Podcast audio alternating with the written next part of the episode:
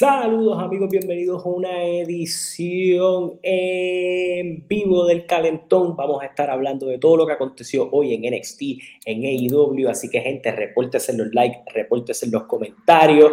Vamos a estar hablando de un montón de cosas que pasaron en estos shows. Feliz lunes a todos. Bueno, hoy tengo un invitado especial, un invitado que está la primera vez aquí. Estamos hablando de Samuel Guzmán directamente desde la potencia del wrestling. ¿Cómo te encuentras, Samuel? Brother, gracias por la invitación y saludos a todos los fanáticos de Carlos Toro. Y primero que todo, suscríbanse al canal de Carlos Toro que tiene contenido todos los días para ustedes, así que no se lo pierdan y tengan la campanita de notificaciones para que tengan todo ahí seteado. Bueno, Samuel, tú también estuviste, creo que igual que yo, que tuvimos que estar viendo este show con, con doble pantalla. Sí.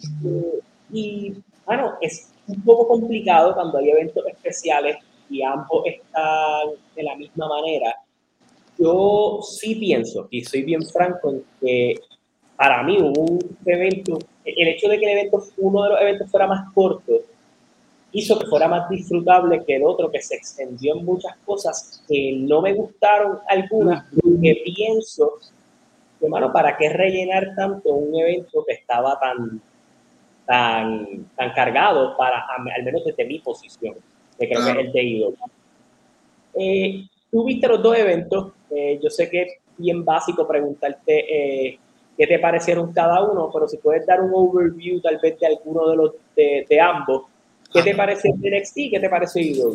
Pues mira, te soy sincero, esto, el de NXT, cuando, ¿verdad? Primeramente cuando se había anunciado que NXT y IW iban a estar compitiendo a la misma hora, yo dije, ya sé, eso es un riesgo grande porque Sabemos que AEW Double Nothing es el primer pay-per-view de AEW y NXT obviamente sabemos que no es el Black and Gold, sino que es esta nueva generación y estábamos como que, wow, ya se echó, Michael se va a arriesgar con esto, ¿verdad? Y lo poco que pude ver, mano, de verdad que el, evento de NXT a comparación de los últimos dos, espectacular. Y de verdad un, un, Double or Nothing que se esperaba mucho, de verdad terminó siendo decepcionante a mi pensar. Mano, yo siento, que tal vez, maybe, es mi perspectiva y no estoy, estoy siendo hater con lo que voy a decir, pero la intensidad que tenían los pay-per-views de IW, tal vez en los pasados años, en este evento específicamente se está marcando una tendencia que ya yo la veo desde el pay-per-view anterior, pero Revolution tuvo sus cosas buenas, pero este específicamente hubo muchas cosas que las sentí bien eh, poco, organizadas, para decirlo de cierta manera. Eh, el, el, evento corrió bastante bien. Yo sé que maybe la gente tiene sus opiniones de por, con qué debemos arrancar. Yo creo que podemos irnos con NXT primero, que el show fue más corto, pero me atrevo a decir que hay muchas luchas muy buenas de este show y me encantó, al menos a mí, a mí pensar, la defensa titular de Wesley fue tremenda. Que yo creo que Joe Gassi era un luchador que ellos están desarrollando que no le dieron no le habían dado el, el spot de tener una, una lucha donde él pudiera mostrarse. Y esta lucha con, con Tyler Bate, que es un caballote, y, con, y obviamente con Wesley, que ha hecho un gran trabajo como campeón norteamericano, creo que le dio una plataforma tremenda. Eh, ¿Qué piensas tú de la lucha? Eh, y para ti, y esto te lo voy a preguntar porque yo sé que tú estuviste en un panel en estos días, sí. donde estuviste hablando de los goals y todo lo demás. A tu entender, ¿con esta lucha se, se prueba más que Wesley está en la conversación del mejor North American Champion que ha tenido NXT?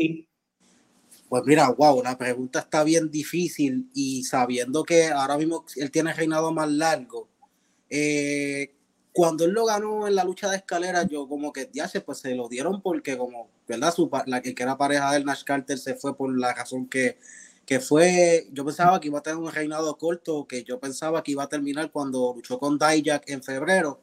Yo mira, pues aquí se acaba y siguió siguió semana tras semana defendiendo y yo creo que yo creo que sí, él, él ya está posicionándose como el mejor campeón norteamericano que ha tenido NXT. Yo creo que va bien.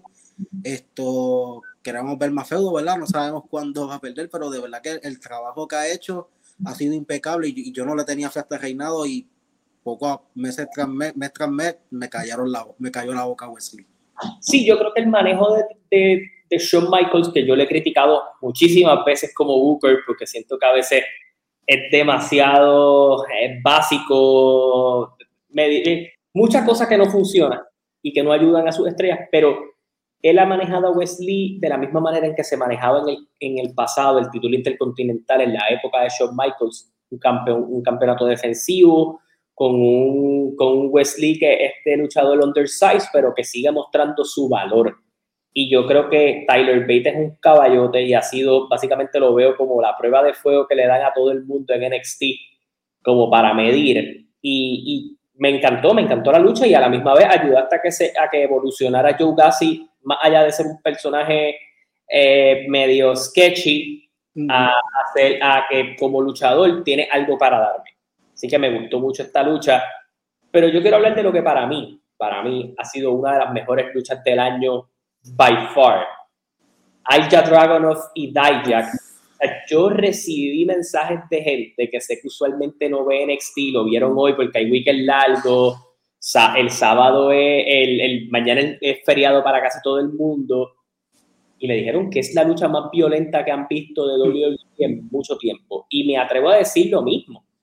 Creo que fue, creo que fue bien trabajada, fue bien llevada. Eh, Dijak es un caballote, pero Aja Dragunov es... No, está impecable.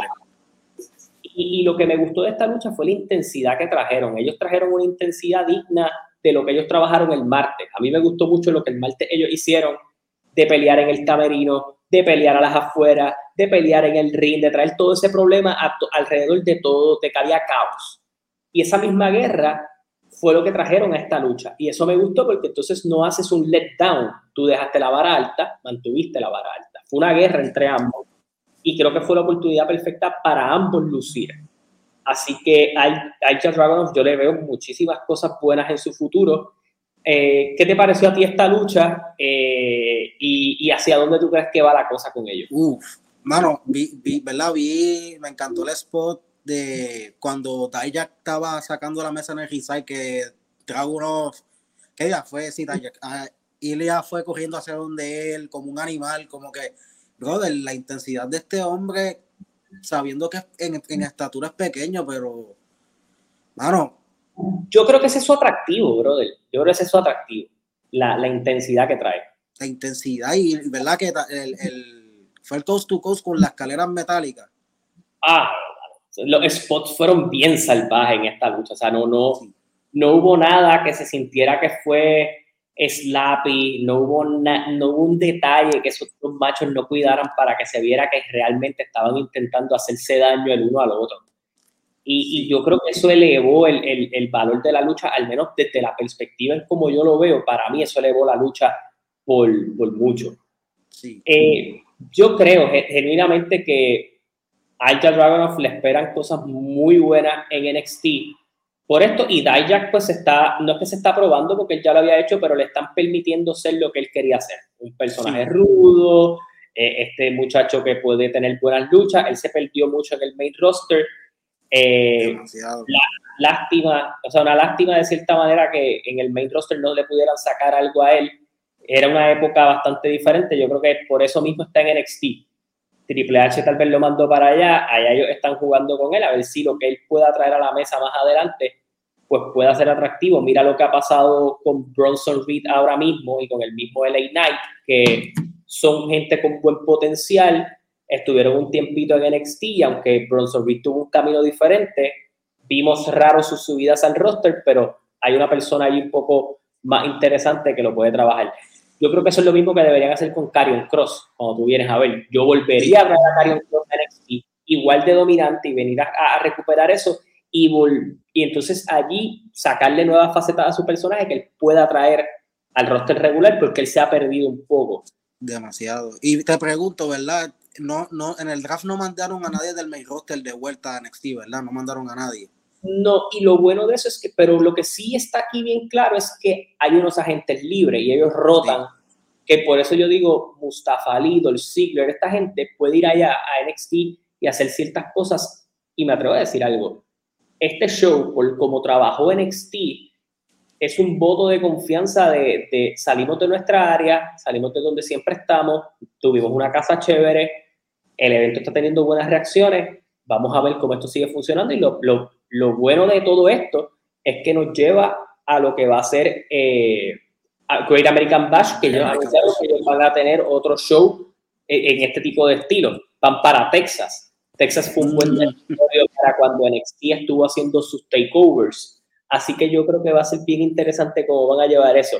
Freddy Abarca trae un comentario que, que lo, lo, voy a utilizar porque realmente tengo que hablar de esto.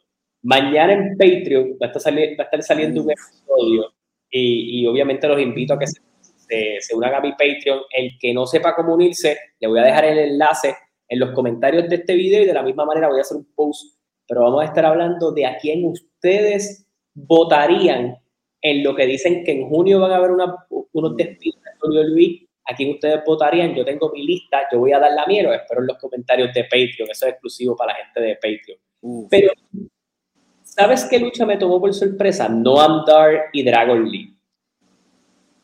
Porque yo pensé en, en, la mente que a veces uno dice, pues se la van a dar a Dragon Lee y todo lo demás. Me gustó que me sorprendieran. ¿Por qué? Porque estás jugando con que Dragon Lee está adaptándose y no tienes que darle victorias tan rápido. Aquí obviamente él no perdió limpio, hubo, hubo como que no andar está usando a los luchadores que estuvieron en NXT UK para mantener esa fachada de UK. No andar es un tremendo luchador, o sea, eh, sabe trabajar muy bien, vende muy bien y, y Dragon Lee pues, está adaptando su estilo a, WWE. Pero te voy a hacer una pregunta porque ya vi que, que No Andar tiene su corillo.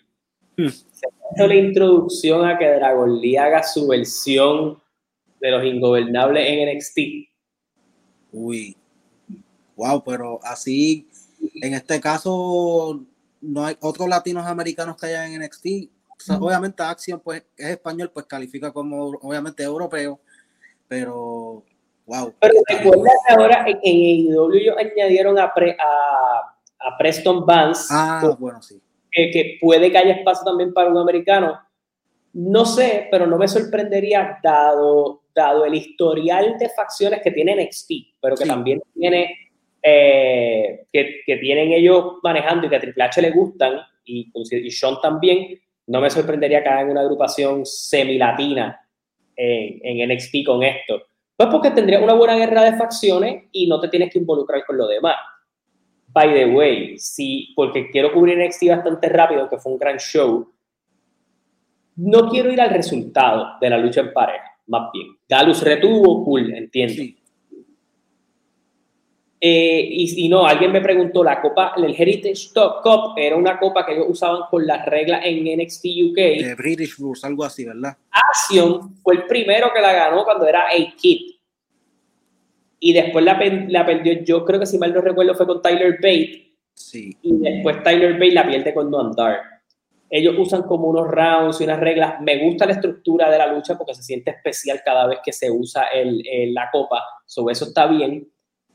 Pero me quiero mover a, lo otro. Mano, aunque los Creed Brothers para mí por mucho son de las mejores parejas en NXT, eh, el potencial de Julius Creed como individual está, está ahí, mano. Está ahí. Eh, es un chamaquito que yo creo que la razón por la que los Creed Brothers no han subido el main roster es porque ellos de alguna manera quieren sacarle algo a, Julius Creed solo. Sí, y la lucha de ambulancia que él tuvo con, creo que fue con Kemp, Damon Kemp, que, que los había traicionado. El hermano de Gable Stevenson, este, el hermano talentoso, que no se supone que sea talentoso. Eh, exactamente, esa lucha de ambulancia estuvo muy buena, mano, y en el micrófono se ha desempeñado muy bien. Y pues obviamente uno, uno le gusta a esos equipos así, que como han perdido estas últimas luchas titulares, pues uno en este caso lo quisiera en el main roster, pero voy de acuerdo con lo que tú dices. Yo creo que una lucha por el norteamericano, por el mismo campeonato de NXT, antes de que se vaya, sería espectacular. Y en el main roster, cuando estén juntos, van a dar de qué hablar, ¿verdad? Obviamente, dependiendo a qué marca los manden y si lo suban con Ivy o los dejan a ellos dos solos y dejan a Ivy acá en NXT, o que está demasiado y hablando de Ivinal, ¿verdad? Para meterla de ejemplo, no ha luchado en pay-per-view, ¿verdad? Nunca haya luchado en pay-per-view. Y te voy a ser bien franco en algo, y lo trae Freddy en los comentarios, porque veo mucha gente que usualmente no ve NXT, eh, que vio el show.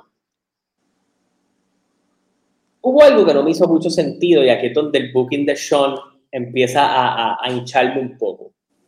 Porque yo sé que no, en la lucha de no andar hacía sentido, pero ¿para qué tú sacaste a Ava Rain aquí, que es de Swedish, de, otra facción, a acostarle directamente a los Creed Brothers por la distracción cuando no tienen nada que ver con Galus? Con Galus. So que ahí, ahí sí sé que tal vez es para bildear el, el, próximo feudo de los Creed Brothers, pero no hacía mucho sentido que hiciera eso aquí, que en un pay-per-view. Sí.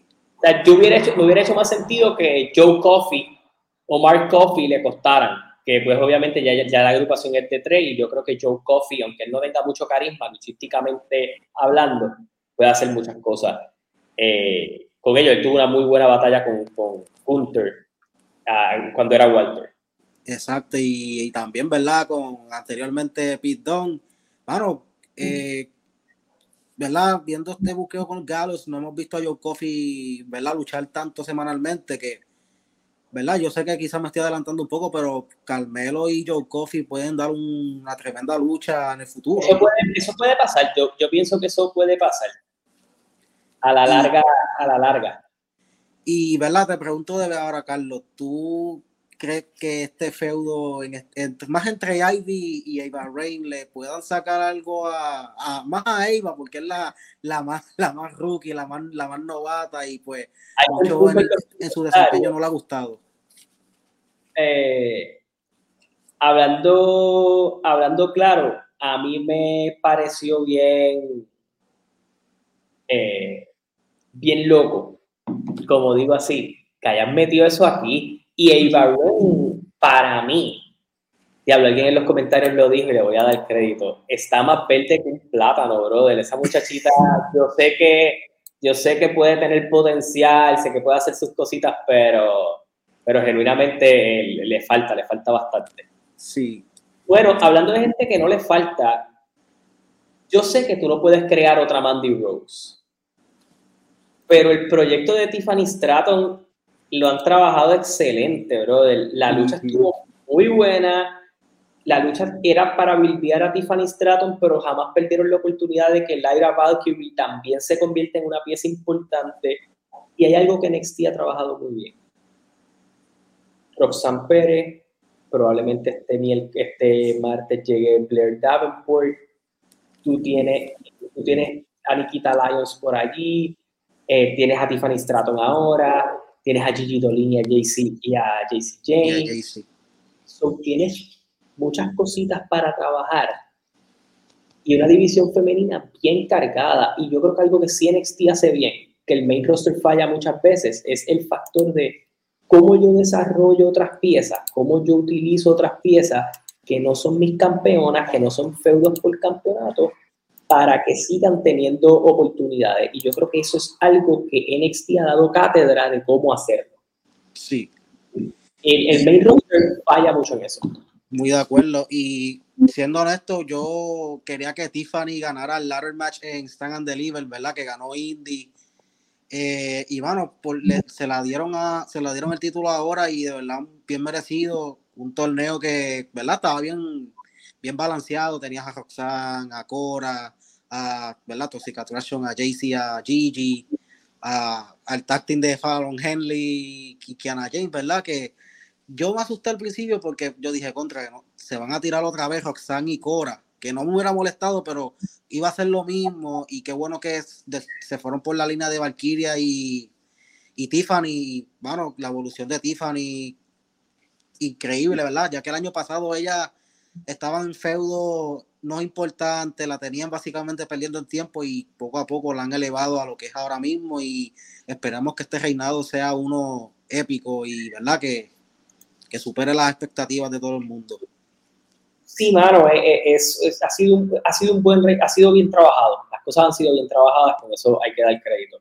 Bueno, yo creo que con esto nos podríamos mover al evento estelar, porque yo sé que ya nos toca hablar ya mismito de Double or Nothing, pero en el evento estelar tengo que dar crédito a que cuando de estas veces que tú logras reivindicar una mierda que hiciste, porque no, no queda otra palabra, yo estuve en vivo cuando Carmelo Hayes se coronó campeón. Uf, tremendo. Y para mí fue bien anticlimático que el pase de batón de Brock Breaker a Carmelo Hayes fuera con trampa cuando en la lucha tú me estabas vendiendo un Carmelo Hayes que estaba llegando medio técnico. Y eso no me gustó no me gustó cómo llevaron de una pieza a otra. Y creo que en ese aspecto ellos fallaron.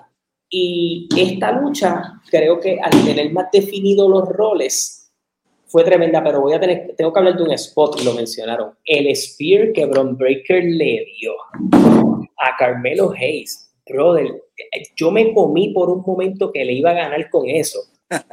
Porque de verdad que se vio salvaje, mano, y es la agilidad que tiene Carmelo Hayes. Sigo diciendo, y esto es mi opinión, el finisher de Carmelo Hayes es una mierda. el, el, el, es una porquería de, de, de, de, finisher, porque es el mismo finisher, de la misma llave que hace Dolph Ziggler de transición desde arriba. Correcto, correcto. Eh, Bron, Breaker le, vendió muy bien. Eh, Bron, ese muchacho, va a ser un animal con este personaje si sube al main roster. Yo creo que le deben quedar unas cositas más en NXT por trabajar. No sé si alguno que venga o algo así. Yo sé que no queda mucho para él en NXT. Eh, pero creo que, que, el muchacho tiene un potencial increíble, mano. Eh, es un animalito y es un chamaco, brother. 25 eh, años creo que es lo que tiene. Ese muchacho se va a comer el mundo. Tiene el look, tiene la presencia, tiene la agresividad y ha aprendido el negocio, bro. El, el, el Breaker de hoy no es el Prom Breaker de cuando empezó NXT 2.0. Eh, mira, mano. Ha evolucionado menos tal vez porque ya él venía ready. Sí.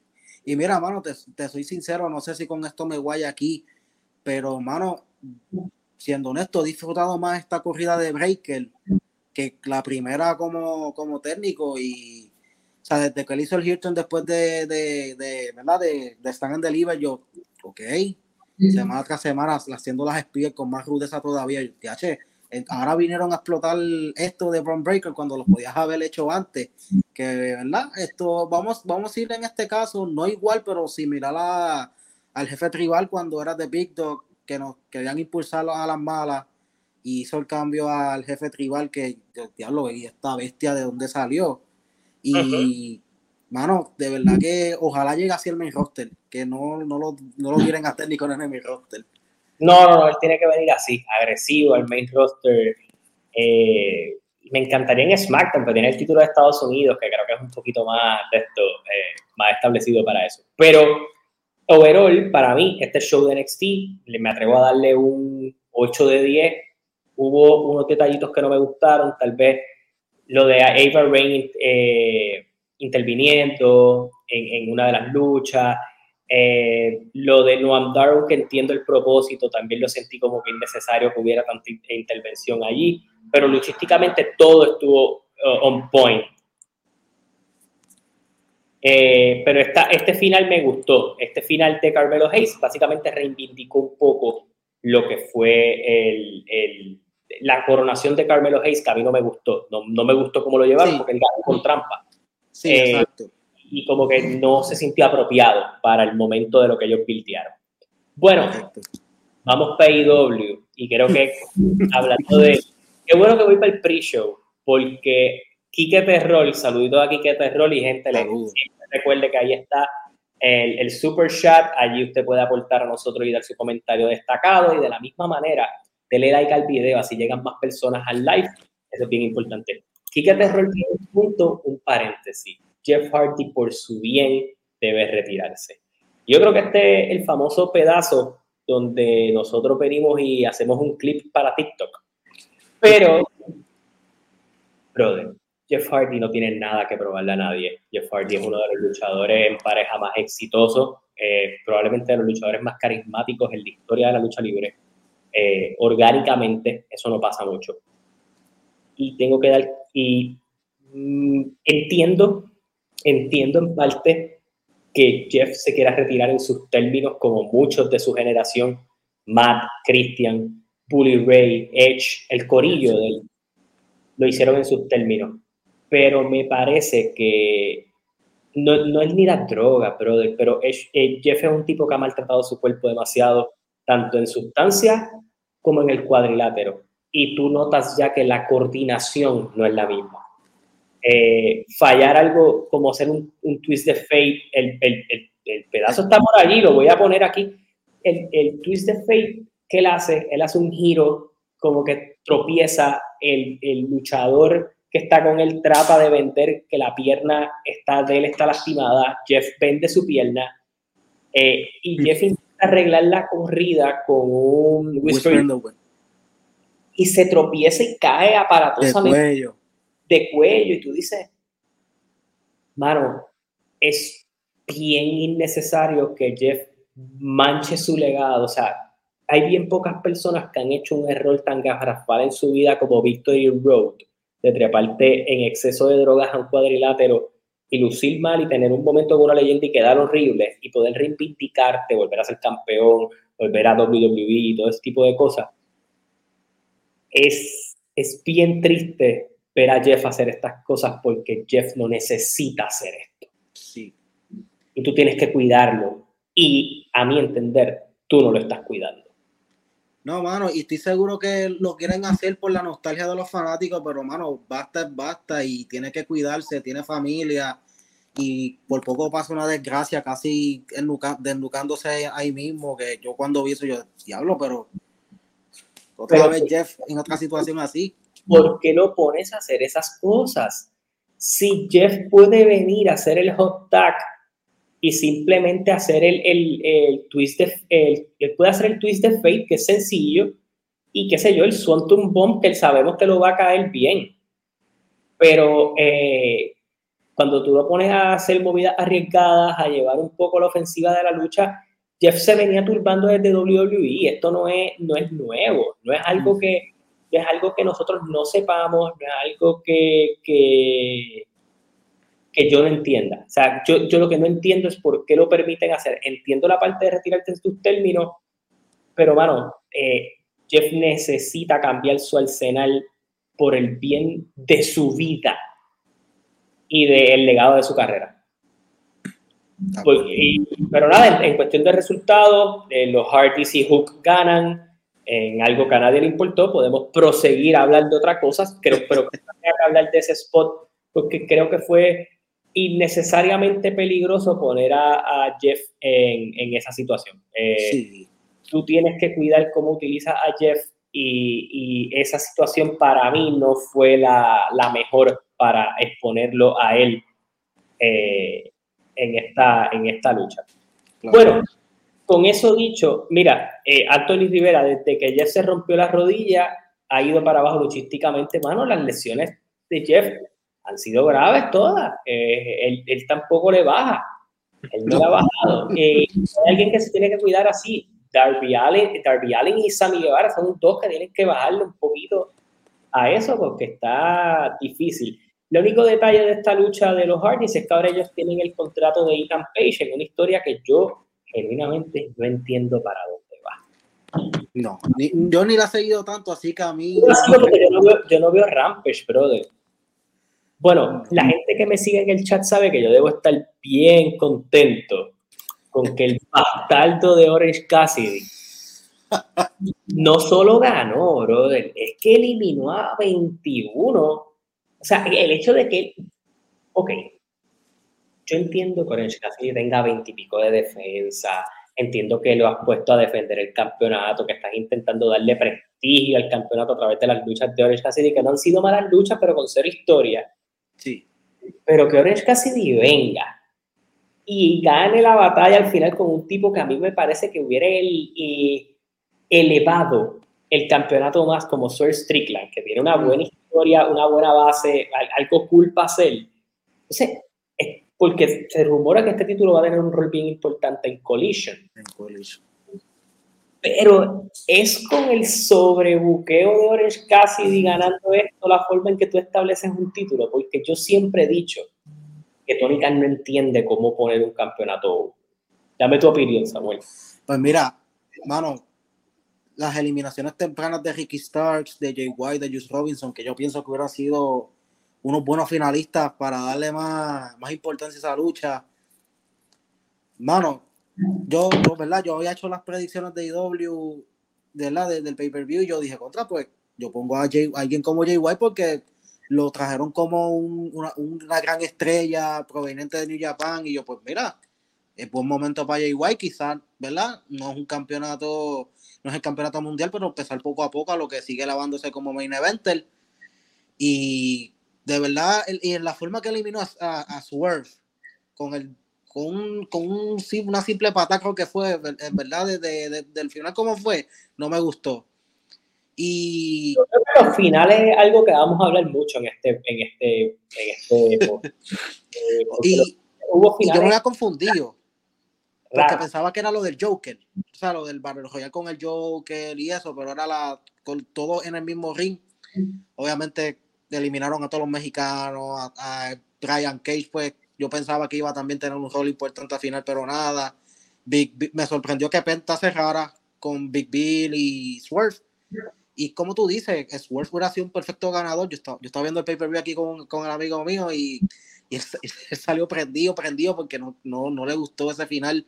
Pero qué mierda de nombres Big Bill, para empezar. eso fue una basura. Y, y, mano, me parece me parece increíble hasta dónde llega el jodido fanatismo de Tony Khan con sus fucking estrellas, brother, porque por eso es que tú tienes que buquear como Booker y no como fanático. Y, a, mí me parece, o sea, sí, con la perspectiva de fanático, pero no, no para ti.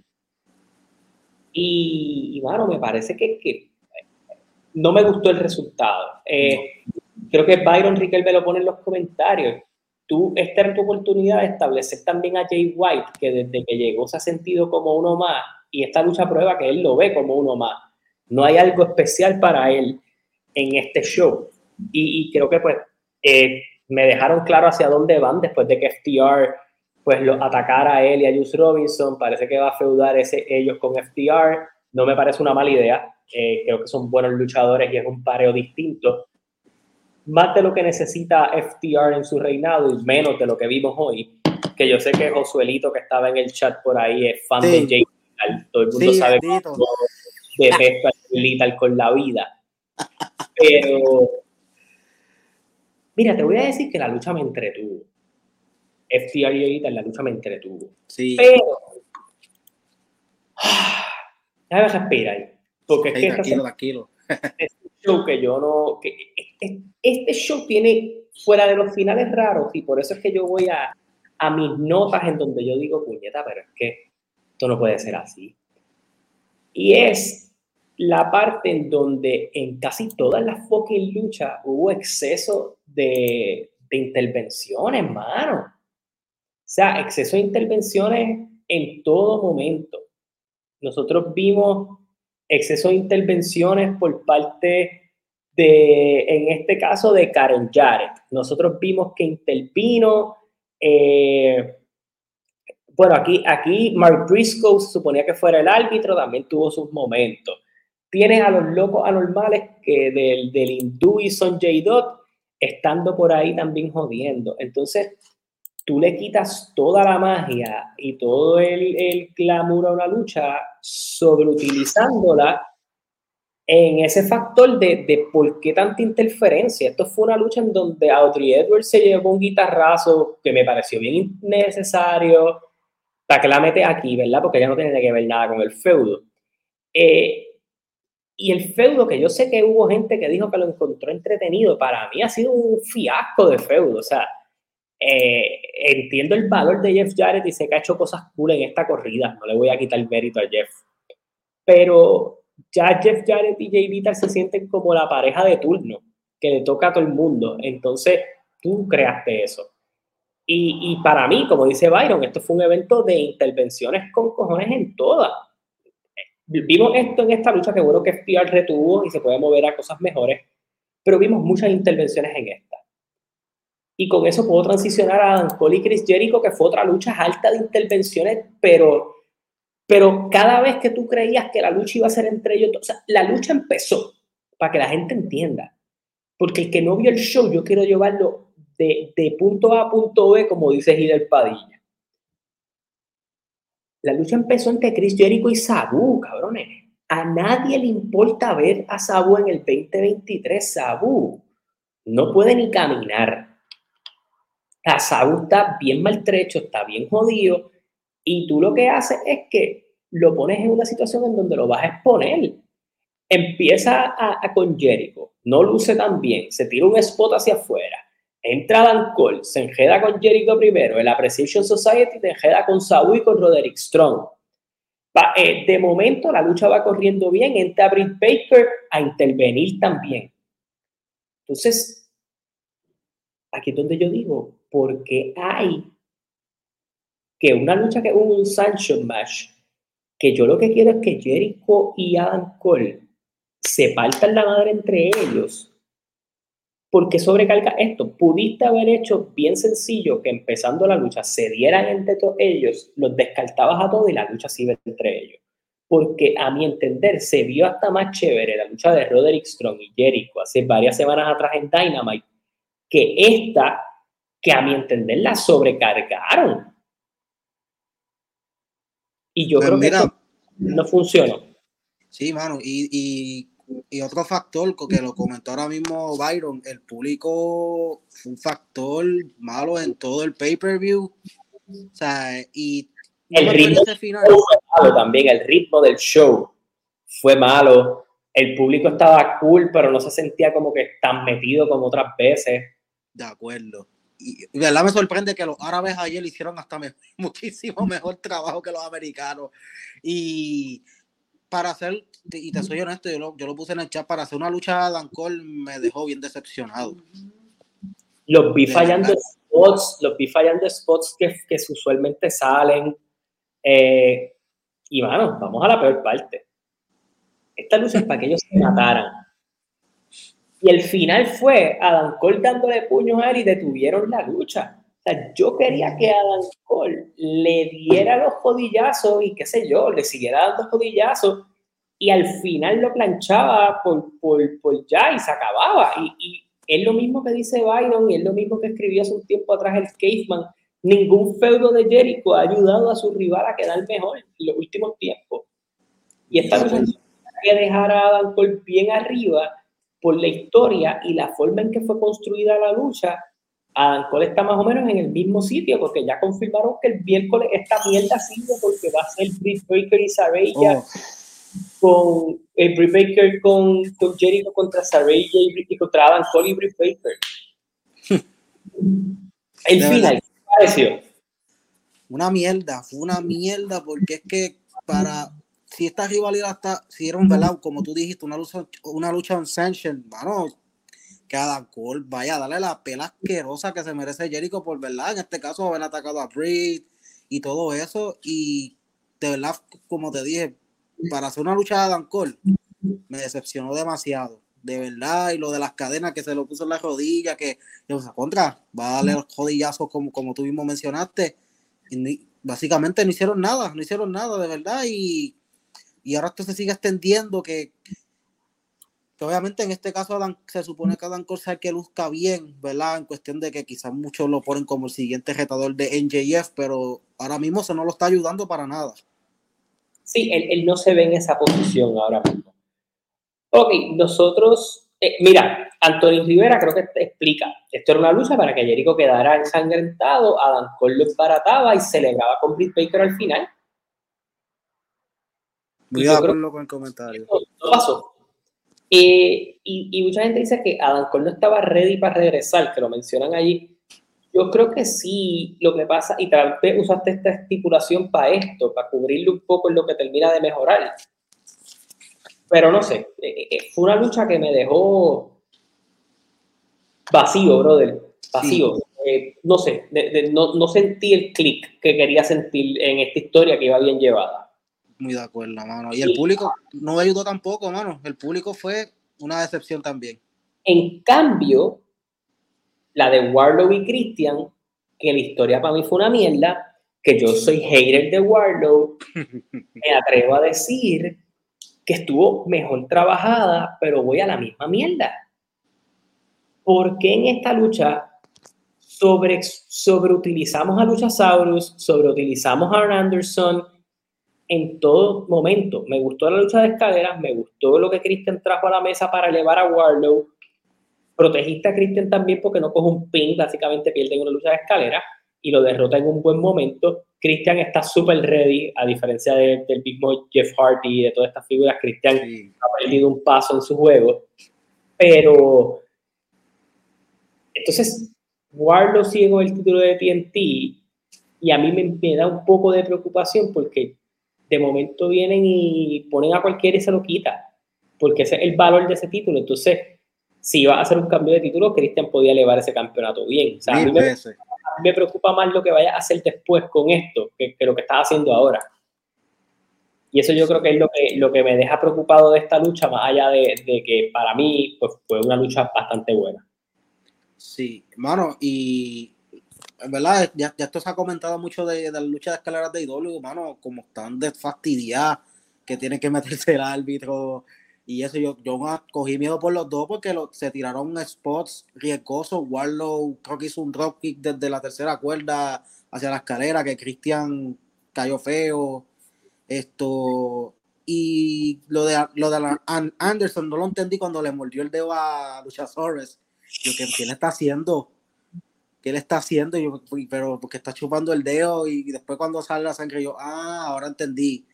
Y el Swanton Bomb de, de Warlock, lindo y todo, pero yo, yo, yo, quería que Cristian ganara, siendo honesto, yo quería que Cristian ganara esta lucha. Claro, sí, y, es algo que voy, es un show que le faltó sustancia, es demasiado sobrebooking, brother. Esta lucha, FTR, Adam Cole, todas estas tres luchas que yo estoy hablando, todas tuvieron intervenciones, todas, todas tuvieron intervenciones de más. Es más, me voy a mover a la próxima lucha, que es Tony Storm, que ganó el campeonato, y fue otra lucha súper calcada de intervenciones. Pero de que desde el saque, o sea, eh, entró, atacó a Jamie Hayter, Tommy, Tony Storm atacó a Jamie Hayter y después ganó el campeonato. Y, mano, el público, el público en parte estuvo muerto en todo momento en estas cosas. En luchas que se supone que pompen, es lo mismo que pasa con Warlock, el público ya dejó eh, de, de, importarle Warlow es lo mismo que sienten hacia las demás cosas. Están sintiendo desinterés, están ahí por estar en muchas cosas. Entonces, el público dio mucho al principio el show, como que se pompearon y le bajaba la, la pompeadera por cómo iba el show. El pompeo del show, básicamente los, eh, pues ok. Y también está en Las Vegas. Hay mucha gente que va porque hay show, pero no es porque sean fan de la lucha o le interese. Por vaya a janguear.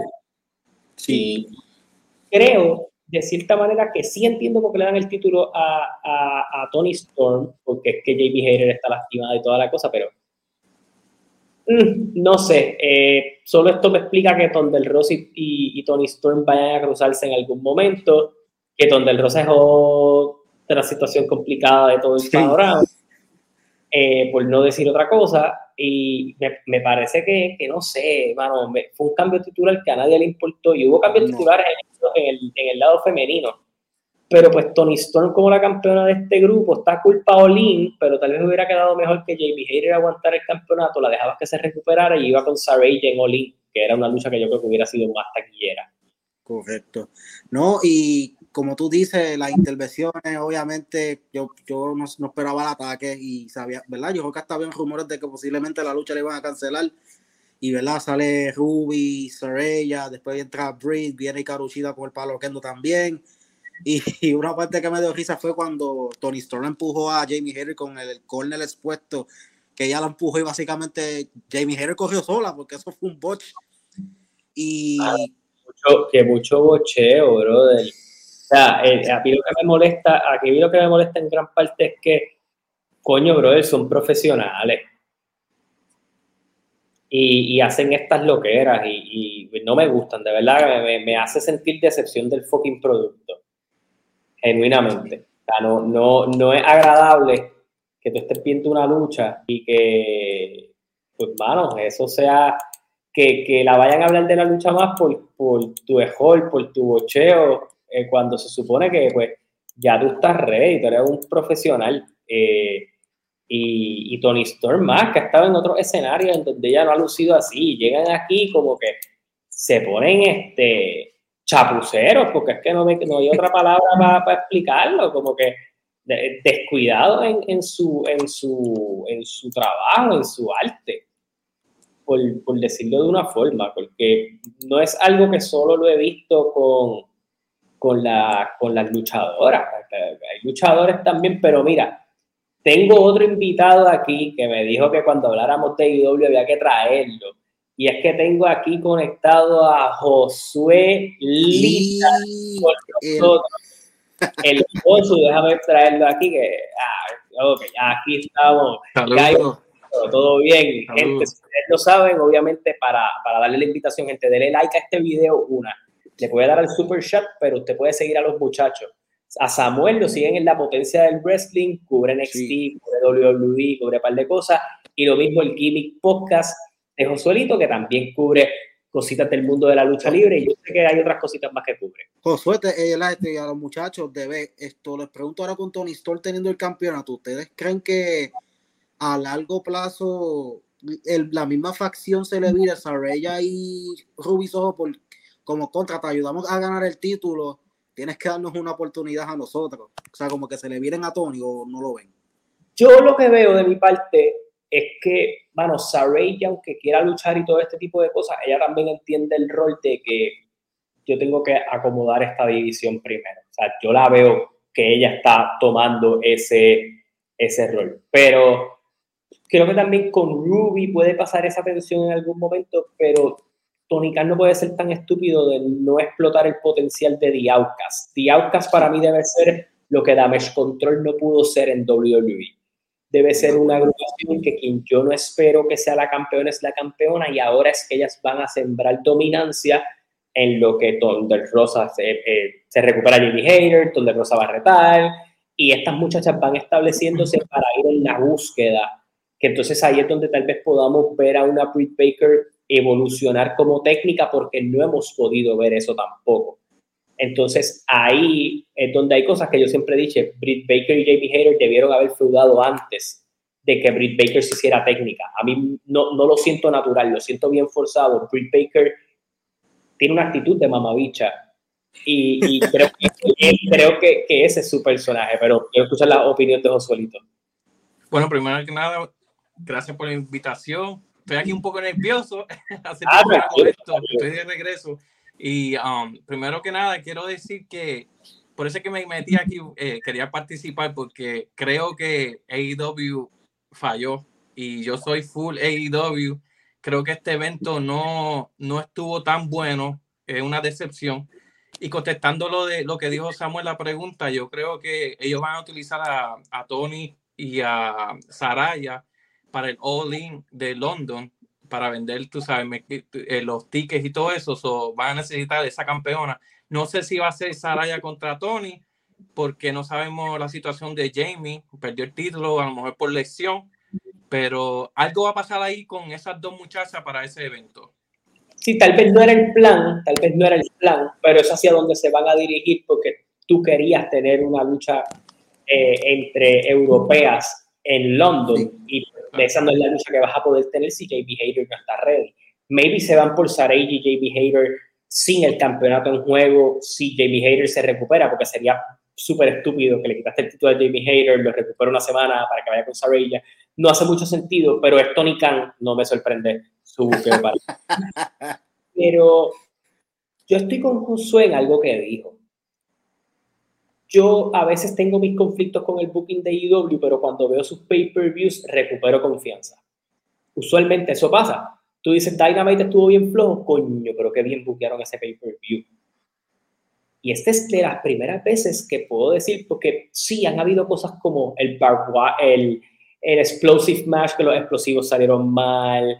Eh, el primer pay-per-view, yo creo que no sé si fue el Double or Nothing que ellos hicieron en, en el, ay Dios, en el Daily Place, que fue en la pandemia, que pues tampoco fue tan bueno, pero ahí se le puede perdonar, pero aquí, en el stage, cuando tú estás cerca de un contrato televisivo importante, con un roster súper sólido, con un dollar, con dollar nothing, con tu estrella siendo los campeones, con un próximo nuevo show, y un show que tú metiste 65 mil personas y que tu producto debe ser lo suficientemente atractivo para que las otras 30 que caben o las otras 20 que caben se pompen a seguir tu producto, creo que la carta de presentación que diste hoy y que hasta en el mismo Dynamite eh, previo a esto diste, fueron vacías, brother. Fue, fue como que ten esto y ya. Y, y muchas cosas que veo en el buqueo, digo, fuck, esto es algo que quería ver Tony, no es algo que yo como fanático me hace sentido, que soy la persona que estoy consumiendo tu producto. Es como que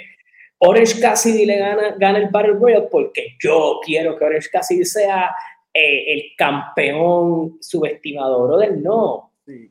dándole un hit a Orange Cassidy de cierta manera de turn off TV. No quiero ver lo que pase con Orange Cassidy porque simplemente no me interesa. me, voy a enfocar en otra cosa. Entonces le diste spot a muchas cosas de Rampage, que es un show que lo ven 200 mil personas y no es un número que estoy diciendo falso, es el número de su último rating. 284 mil personas fueron las personas que vieron ese show. Es un show vacío que simplemente lo están dando para complacer el, el timing de tu, de tu contrato con, con Warner, porque ellos necesitan un, un, espacio que cubra esa hora.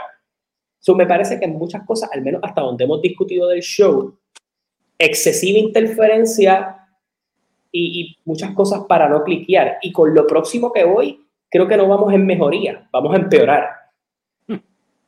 Porque tengo que hablar de Jake Carver. Cuidado, cuidado. Josué, te tocó, Josué.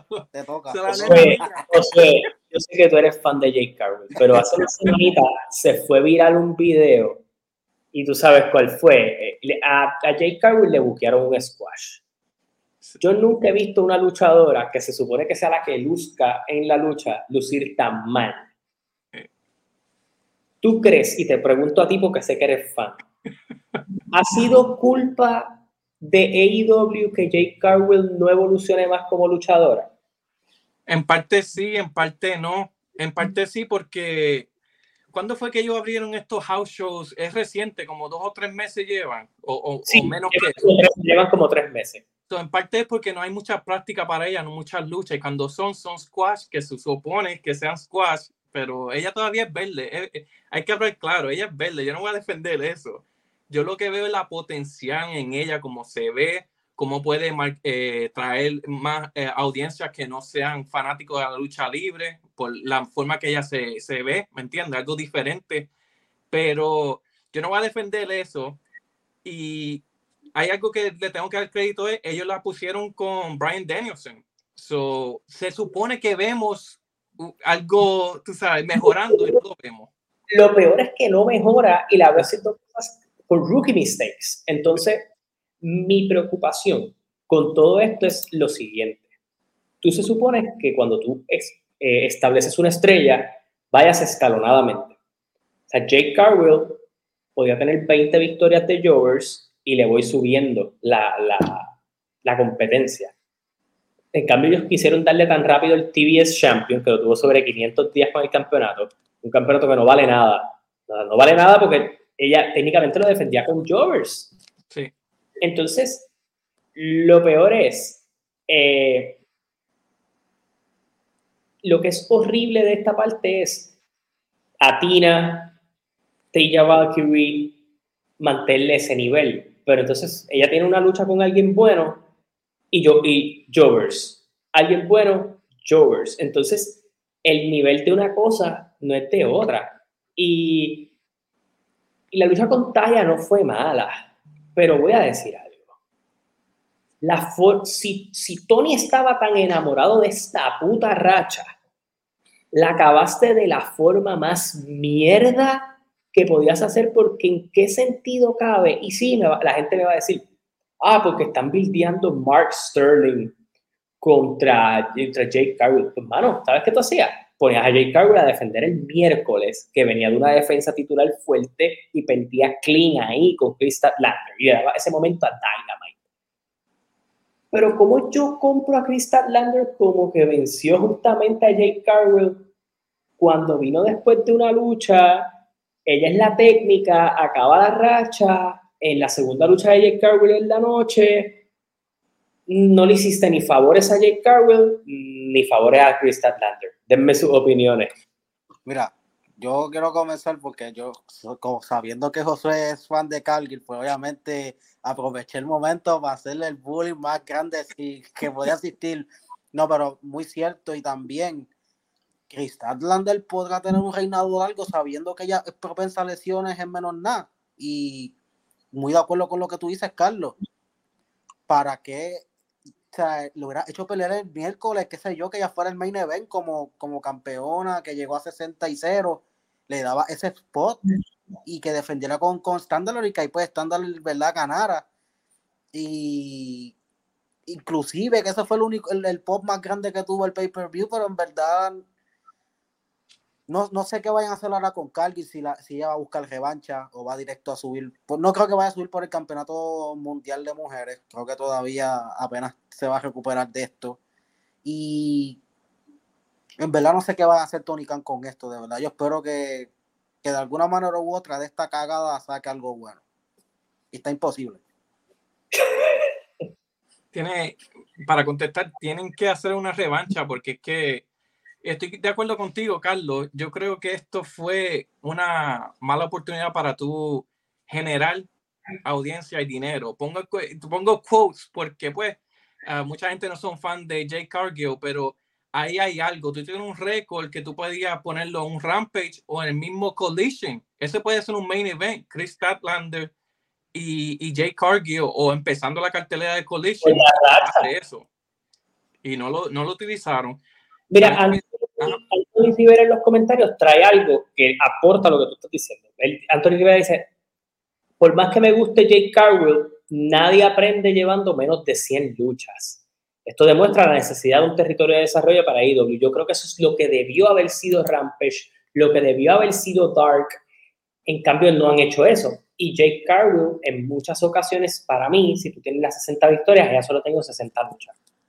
Ella no ha tenido luchas con otras luchadoras experimentadas, ni tú la has dejado hacer tours en otros lados que lo debiste haber hecho al principio para que ella venga pulida. Y, y entonces ella está aprendiendo sobre la marcha y no siempre va a lucir bien. Luis Rosa dice por ahí, el, el ser humano es, es, eh, eh, más inconforme, boches suceden en todos lados, sí. El problema es que yo creo que aquí en muchas ocasiones es excesivo el, la cantidad de botches y es porque yo creo que todo el mundo está queriendo luchar a un mismo ritmo que no tiene que ser el ritmo que establezcan ellos. Y muchas veces cuando AEW rompe la norma de ir por ese ritmo, las cosas son mejores. Mire el Iron Man match de Revolution de MJF y Brian Danielson. Fue fuera de el típico ritmo de AEW y fue un combate del que se estuvo hablando por, por varias semanas como de lo mejor que ha producido AEW y, yo estoy de acuerdo en esa vuelta. Eh, no tienes que hacer, no es que sean perfectos, es que cosas como esta tampoco lucen tan bien. Y lo peor, y aquí es donde vamos, ¿qué tipo de momentum tiene Chris Lander aquí? ¿Hubo alguna promoción a su, a su de esto? Porque Chris Lander estaba pegada el primer año, pero ella se lesionó, regresó, se volvió a lesionar. Ella perdió todo el hype. So, le dice, rompió la racha a alguien que tiene cero hype. Eh, hace cero sentido, hace cero sentido. Yo no soy fan de Jake Carwell, pero pienso que como buquearon su fin de la racha es una mierda. Y creo que no, no hay salvación de, ese, de eso, a mí. Y también, como dijo Samuel, que ¿qué pasa si se lesiona de nuevo? Tú le vas a, vas a tener un interino TBS título. Nadie quiere ver eso, ¿tú me entiendes? So, ellos, ellos apretaron, ellos hicieron una mala decisión por el momento de estar trending, si esto es trending, porque en verdad no lo es tampoco, ¿me entiendes? Entonces hiciste corrido esto y en el principio del show dijiste, un show que tiene luchas con cojones, ah, no, mira, vamos a poner al House of Black a hacer un Open Challenge. Y ahí es donde yo digo, esto es como si Tony se hubiera dado cuenta esta mañana que no había buqueado el House of Black para el show y lo quiso meter. Entonces tú dices, por eso es que este tipo necesita ayuda en el fucking booking, porque hay detalles que él no está cuidando. Entonces, me hace sentido que sea Via Claim y, y, Billy Gunn, porque ellos han ganado varias victorias en como trío y todo lo demás. Lo mejor de esta lucha para mí fueron dos cosas. El rap donde de Dominic Mysterio menciona y que ganar el House of Black. Creo que son las dos cosas destacables de esta lucha. Denme su opinión. No, pues sí, tranquilo, dale.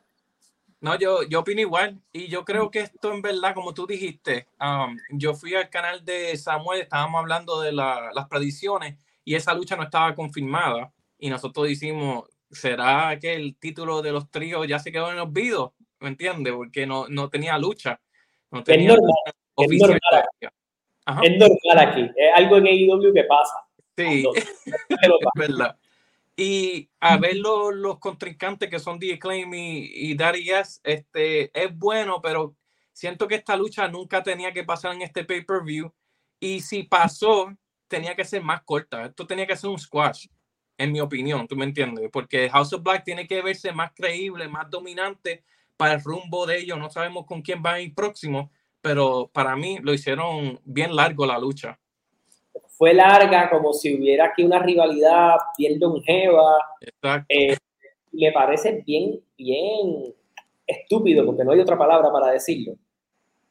¿Por qué entonces no estamos estableciendo tríos constantemente en AEW? ¿Por qué no estamos dándole más tiempo al House of Black? Y la otra cosa, si es es lo mismo que ha pasado con The Acclaim, es lo mismo que ha pasado con los Guns. Ganaron los títulos en pareja, son dos parejas que en los lados contrarios, los Guns generan muy buen hit y Acclaim genera muy buena venta de mercancía. ¿Por qué carajo no están en televisión más?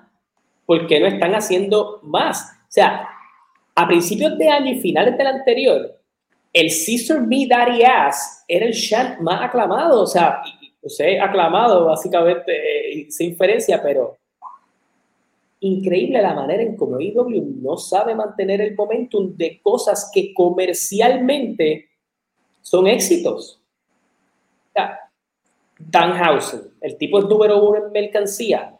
I don't like him, pero ponlo, ponlo a hacer algo. El tipo está generando, la gente quiere ver más de él. Cuando tú compras mercancía de alguien, cuando la gente está interesada es porque quiere saber más de eso pues dale más de eso. Tía Claim pudieron haber tenido un feudo con cualquier pareja. Hacía todo el sentido del mundo que el feudo de Double or Nothing fuera FTR contra The Acclaim, aunque perdieran, pero era el feudo, porque ahí tú podías jugar un poco con FTR siendo Twinners, pero no ir con Jeff Jarrett y Jay Lethal, que sé que eres fan y todo, pero lo pudiste haber conservado más tarde, para otro momento, porque The Acclaim, si te están generando ingreso, atención y todo lo demás, ¿por qué perder lo que construiste con ellos? O sea, esa gente se pegó tanto y tanto que tú tuviste que hacer una revancha para que ganaran los títulos. Porque tú no capitalizaste en el momento que tenías que hacerlo. Lo lograste reivindicar y ahora los tienes perdidos. O sea, ellos no salen en Dynamite eh, y, no están host en algo oficial. Cuando la gente ya está empezando a, decir, ok, te Acclaim es un equipo de IW, para AEW, construido por ellos, que ellos pudieron poner eh, eh, over. So, me parece que, que desaprovecharon un muy buen break con ellos y ponerlos aquí ya a perder, pues te dice, simplemente los pusimos ahí por recognition, por más nada. al menos ese es mi pensar con, con todo esto. No, y, y, añadiendo a eso, ¿verdad? Añadiendo nada más, porque todo, todo lo que ustedes dijeron, yo pienso igual que ustedes. Y como que los añadieron a la cartelera como que para que la gente también se, se hypeara, porque el evento estuvo tan, tan flojo que yo contra, contra, que bueno, al menos aunque perdieran y todos estuvieran, pero para que hypearan, pero no hizo, no hizo nada en efecto. Y también la otra cosa, que rivales van a venir para House of Black. ¿Qué va a pasar con ellos? Tiene ahora un Forbidden Door que es en, una semana. Esto, obviamente, Forbidden Door en, en agosto. O sea, que, que, tú quieres llevar tanto con House of Black y con Diaclay, que Diaclay desde que perdieron los títulos, como tú bien mencionaste, Carlos, no han sabido qué hacer. Y bueno.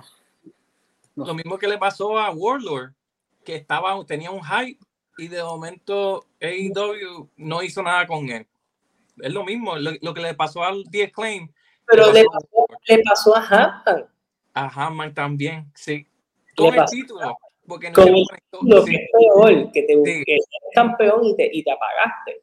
Entonces, eso, eso no, no es lo que tú esperas o lo que quieres. De los pocos hypes que ellos han sabido mantener es el de Britt Baker cuando fue campeona.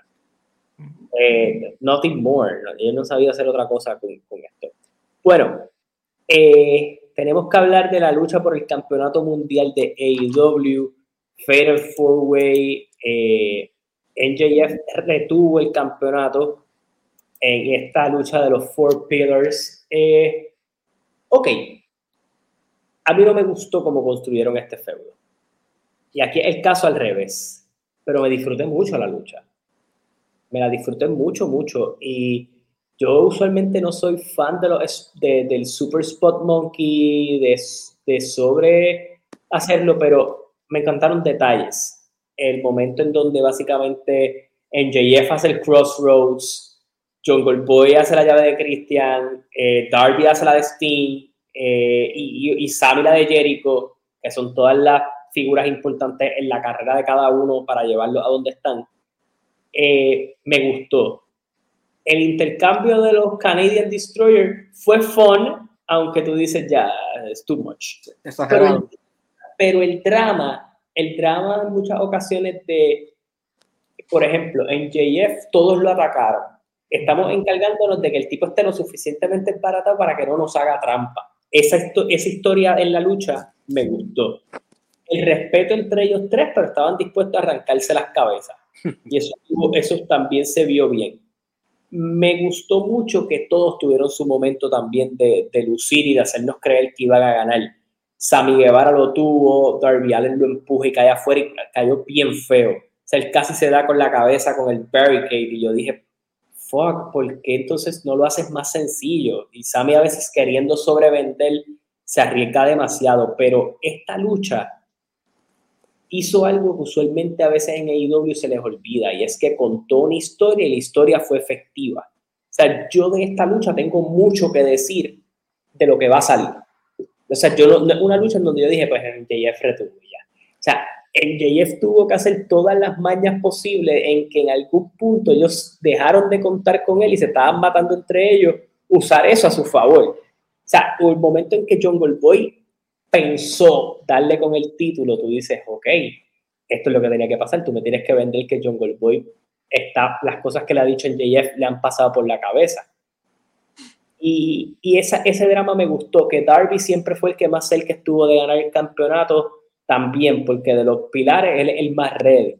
Sammy haciendo cosas que están haciendo que el público se vuelva a interesar en él, fueron buenos detalles. A mí la lucha me gustó en ese término, ganó quien tenía que ganar para mí. Y obviamente JF gana haciendo la humillación a Darby Allen, que es el tipo que tú quieres que el público siga, pero a la misma vez tienes un Jungle Boy que no solo le iba a meter con el campeonato a Darby Allen, pero que cuando Darby Allen estuvo a punto de ganar, quien rompió la lucha fue John Goldboy. So que me gustaron los detalles porque yo pudiera ver un feudo de Darby y Jungle Boy, con Jungle Boy eh, girando a Rudo, a ver si le logra sacar un poco de carisma a ese muchacho, que le hace mucha falta. Eh, después del show y en JF sale sólido y, y, Sammy en algún momento va a coger un paternity leave.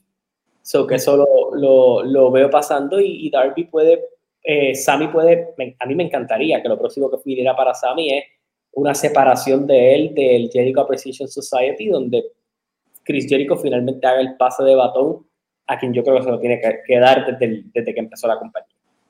Sí. Bueno, y verdad, eh, me encantó el final con ese coffin drop encima del título. Y ahí, ¿verdad? Como tú dices, que ahí aprovechó MJF para, para rematar a, Darby. De verdad, yo me hype bien en, en, los falsos finales con Darby, de, contra, de los, de los cuatro que habían ahí, quitando a MJF, yo quería que ganara Darby. Me hubiese encantado que ganara Darby, pero. Y las, ¿verdad? Las entradas como tal de, de los cuatro, estuvo todo muy bien. Esto esto, los movimientos, las, cuando tuvieron la submisión, que esto le, él le hizo el Scorpion Deathlock a, a John Boy. Esto, Sammy dijo que le hizo el Wars of Jericho a NJF, que se estuvieron agarrando, que John Boy y NJF estuvieron como que tú no, tú no vas a tapiar, yo tampoco. Y después también en, la otra que Sammy aguantó a, a NJF con el Anchor Lock, ¿verdad? Fue muy buena y como tú dijiste, el, el build-up no fue el mejor, pero wow, tremenda lucha y en parte revivió este evento porque en verdad de tan muerto que estaba, esto fue, yo, yo digo que lo mejor que hubo del evento y veremos qué, qué paso nuevo tendrán cada uno en sus respectivas carreras, que de verdad que lo hicieron espectacular. Eh, ustedes dijeron todo, pero voy a añadir, estoy de acuerdo con todo eso, pero me gustó también que no lo dijeron cuando MJF cogió el micrófono y trató de decirle a, Sammy que tú vas a ser padre ahora, este, tú necesitas este dinero, déjame plancharte. Esa parte quedó, quedó bueno también, entretenido. Pero esa lucha me sorprendió porque, como tú dijiste bien claro, Carlos Toro, y no caí en cuenta esa historia, que, ¿verdad? Debes de contar lo que tú dijiste de Darby y Jongo. Yo no me di de cuenta que eso sí puede, pro, puede seguir hacia adelante a ver si, si Jongo Boy se convierte rudo. Me gusta esa idea tuya y ese buqueo. Este y te debe de contratar ahí en el booking. Sí, de una, Tony Esa está buena y, ni lo vi. Este, pero aquí yo quiero decir una pregunta a ustedes y que estoy tratando de saber ustedes. Eh, ya MJF le ganó a Brian Danielson en el Ironman match. Ya le ganó a estos pilares, los cuatro pilares, incluyéndose mismo, ya él es el, el campeón, ¿me entiendes? ¿Qué es lo próximo que ustedes ven en MJF ahora? ¿Cuál es el próximo contrincante? Porque todo el mundo eh, eh, todavía está como su historia. Hay gente dice Adam Cole, pero para mí todavía, por lo que vemos, va a estar con Jericho, ¿me entienden? Esa historia en, Dynamite. ¿Qué será lo próximo para MJF en, su opinión, si, si pueden contestar? Yo creo que lo de John Boy y Darby Allen puede aguantarse todavía. Eh, obviamente lo próximo, a mi entender, de seguro va a ser algún tipo de rivalidad con alguna figura eh, del, de New Japan Pro Wrestling, eh, más bien porque viene Forbidden Door. O sea, eso es lo que está bien claro, no Tanahashi, Okada, eh, puede ser cualquiera de ellos, eh, precisamente porque ninguno de los dos tiene campeonato en estos momentos, so me iría con la figura top allí, aunque ya creo que el mismo Okada eh, había dicho que pues quería a Brian Danielson o a, Moxley, o pudieras hacer algo por allí. Pero Tanahashi me parece perfecto para NJF. el año pasado el reto, obviamente por eso es que no me encanta tanto la vuelta de que sea él pero me parece que es la figura más establecida también para hacerlo, porque pues ahora mismo tú tienes a Sanada, que es el campeón de ellos, probablemente ahí tú le vas a dar a alguien bien posicionado en AEW, pero pues tampoco que sea un super top guy. Eh, que es, es, un poquito complicado por cómo está buqueando New Japan, como vas a buquear en, en mm. Forbidden contrario al año pasado, pues ya cada cada podía defender con Jay White, ya tú tienes a muchas piezas de ese Forbidden Door firmadas contigo. Eh, Forbidden Door solo tal vez se presta para Omega y Osprey. Eh, pero obviamente eh, habría que ver cómo, cómo nos llevan a eso. Omega y Osprey puede ser un buen hit of bash para esto, por el título de Estados Unidos, pero entonces tienes que entonces darme a alguien fuerte que, por eso yo digo, Brian Danielson se puede ir con Zack Saber, que tal vez es lo técnico. Yo creo que lo próximo tal vez sería Okada y MJF. Eso tal vez haría yo. Pero si me voy en de historia, Darby Allen. Yo creo que ese es el próximo. Pero tú sabes, yo sé que tú sabes esto, tú sabes que en el personaje de MJF, él dicho muchas veces que no le interesa trabajar con New Japan Pro Wrestling y no estuvo en el Forbidden Door el año pasado. So, siguiendo esa fórmula, yo no veo a MJF en, en Forbidden Door. Y, y, soy sincero, no lo necesitan tampoco.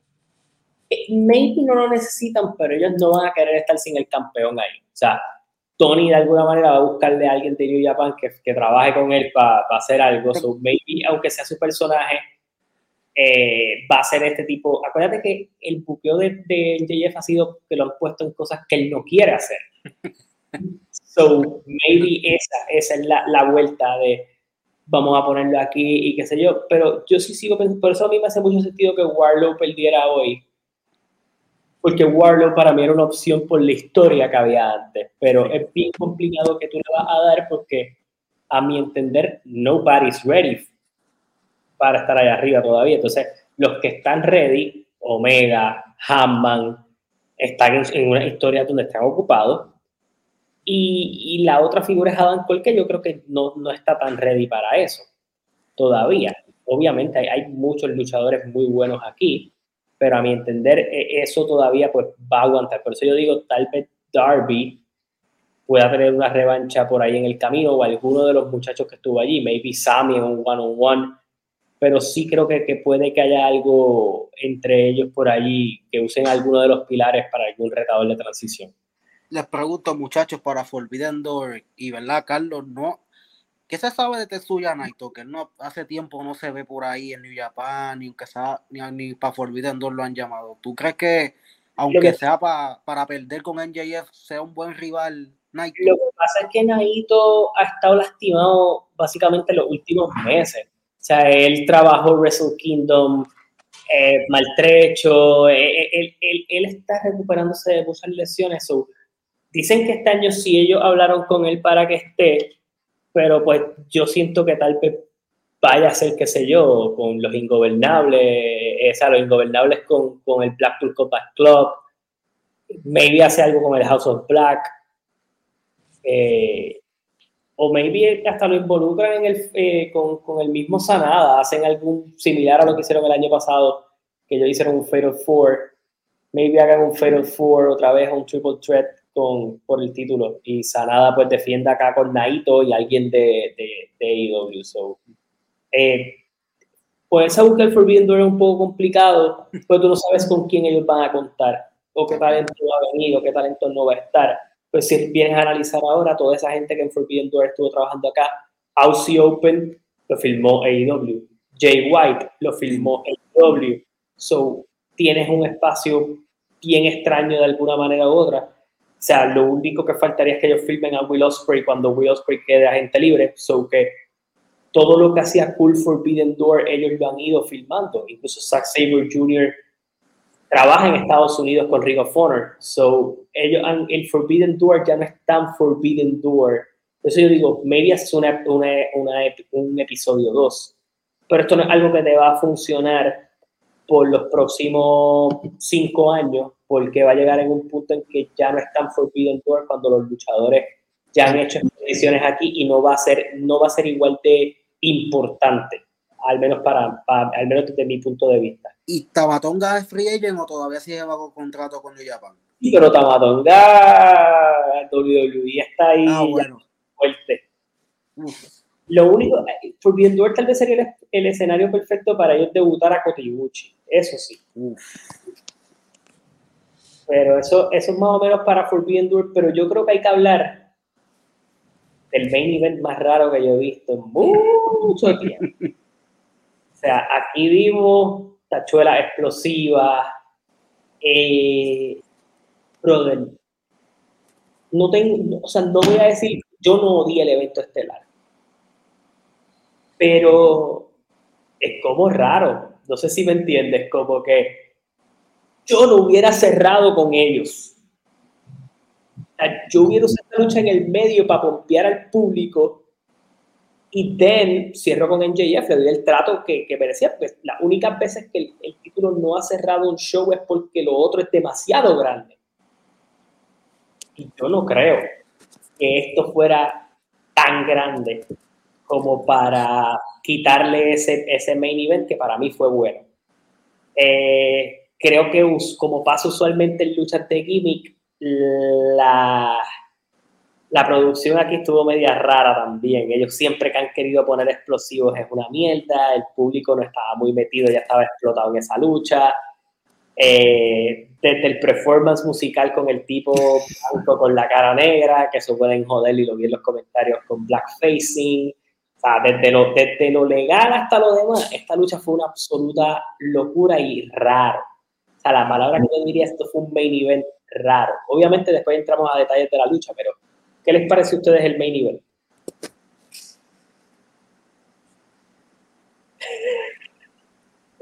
¿Tú sabes, ¿tú sabes lo que me molesta de esto? Que yo estoy seguro que Dave Meltzer le va a dar cinco estrellas. Eso es lo que me molesta. Y eh, fue repetición del año pasado de, la, del, de Black Cool. El año pasado para mí estuvo buena, brother. O sea, no fue mala. Fue, fue, estuvo mejor trabajada, se vio como que había odio entre las partes. Pero aquí fue como que me quiero tirar de aquel lado. Eh, ¿Se puede hacer? No, no se puede hacer. So, eh, me, me, parece que, ah, sí, que, eso, que, eso, como que, que las cosas no estuvieran tan, tan bien. En términos de producción, creo que afectaron mucho la lucha. Eh, pero Samuel estaba contando algo y como que de momento se fue. Sí, sí, sí se fue.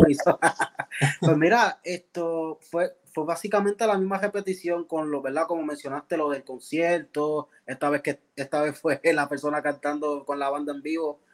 Esto, vemos a la misma repetición, unos estando en la área de ¿verdad? Donde, está, eh, donde venden las cosas de comer y eso, otros en el stage. Esto, vimos, ¿verdad? que utilizaron las monedas de, ¿verdad? del stage con, con alambre de, de púa. Eh, todo fue básicamente una, una, una repetición del, del, del, año pasado. Obviamente con el final, pues, sorpresivo, que no me esperaba ese final. Y ya tú sabes, ¿verdad? No, no, no, no debió ser main event. So, opino igual, igual. Uh, y mira, para decir algo que Carlos dijo, que yo estaba diciendo, porque este es el main event.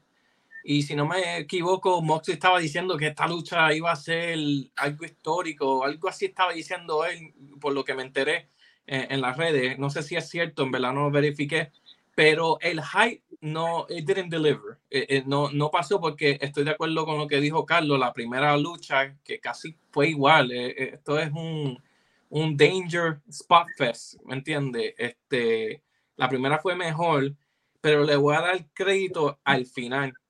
Y estoy un poquito, no entiendo la lógica de esto, por qué cerró.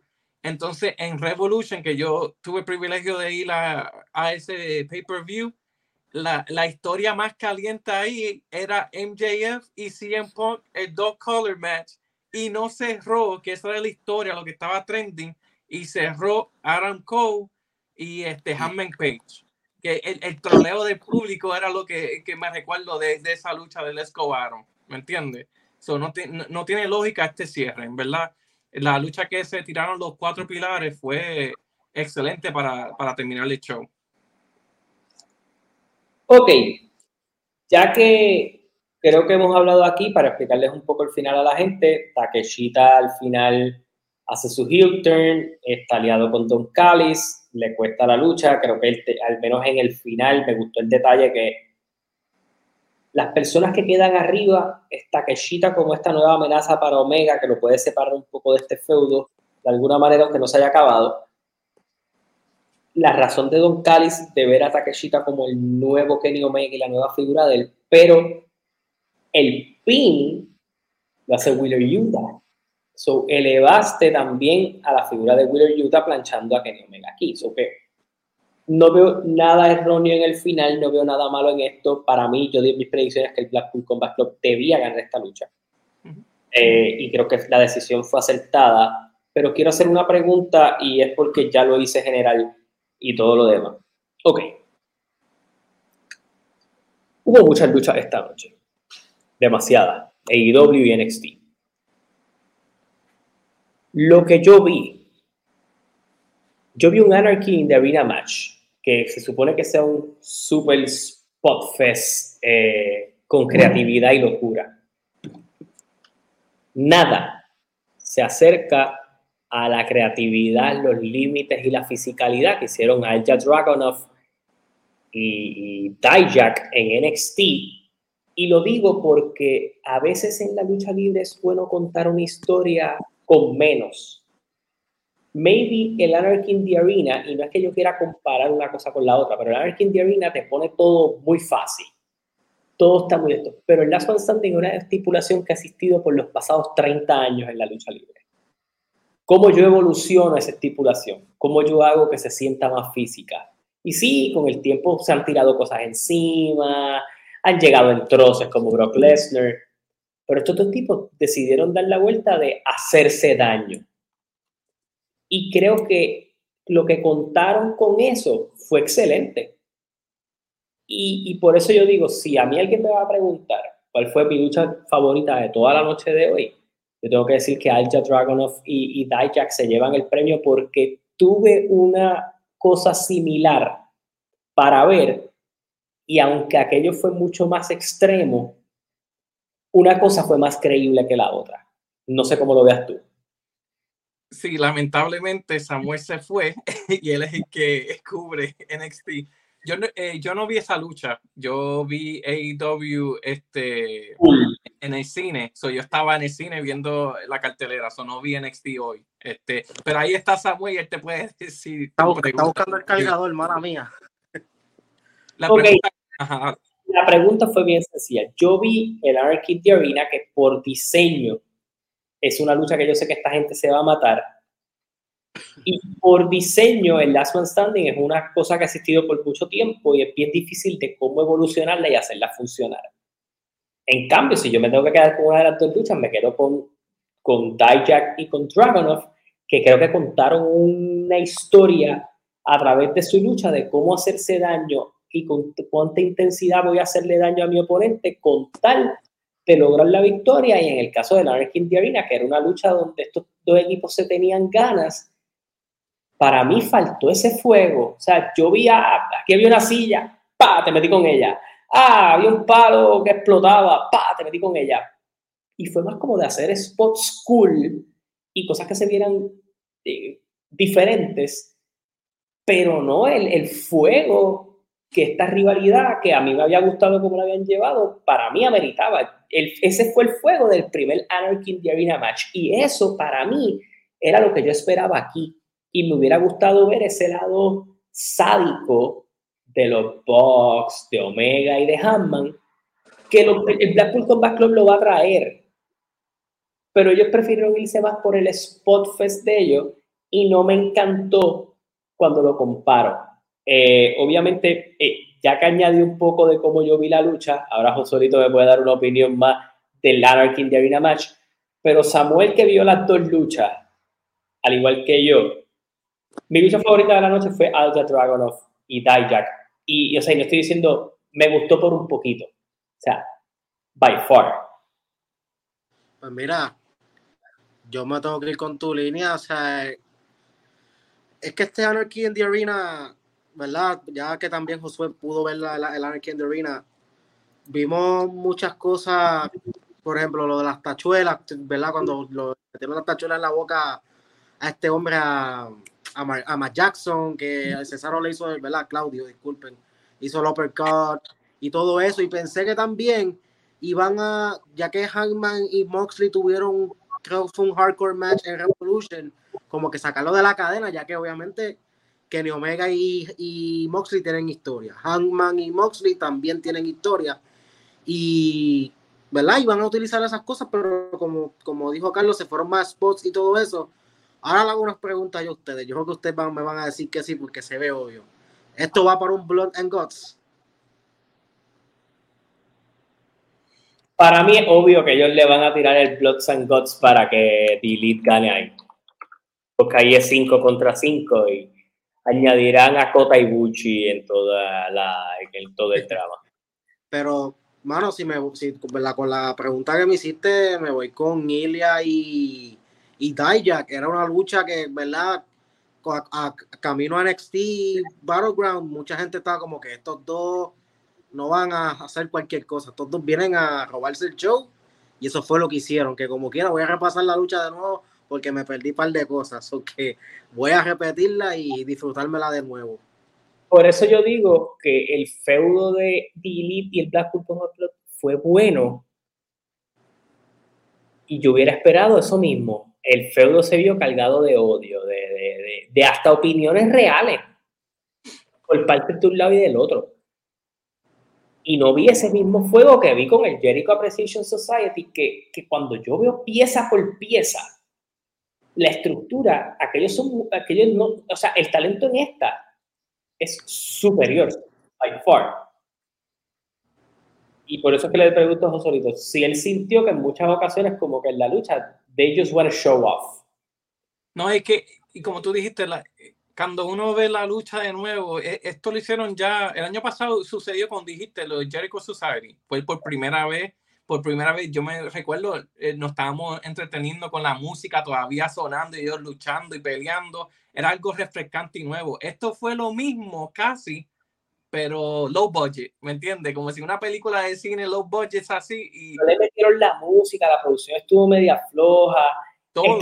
la película es como de Purge, o sea, esta lucha usan como cositas de la de, de, de, Purge. Y, sí. eh, no sé, lo único que le voy a dar crédito es dos cosas, y lo dije en el chat, eh, si no me equivoco, lo dije en el chat.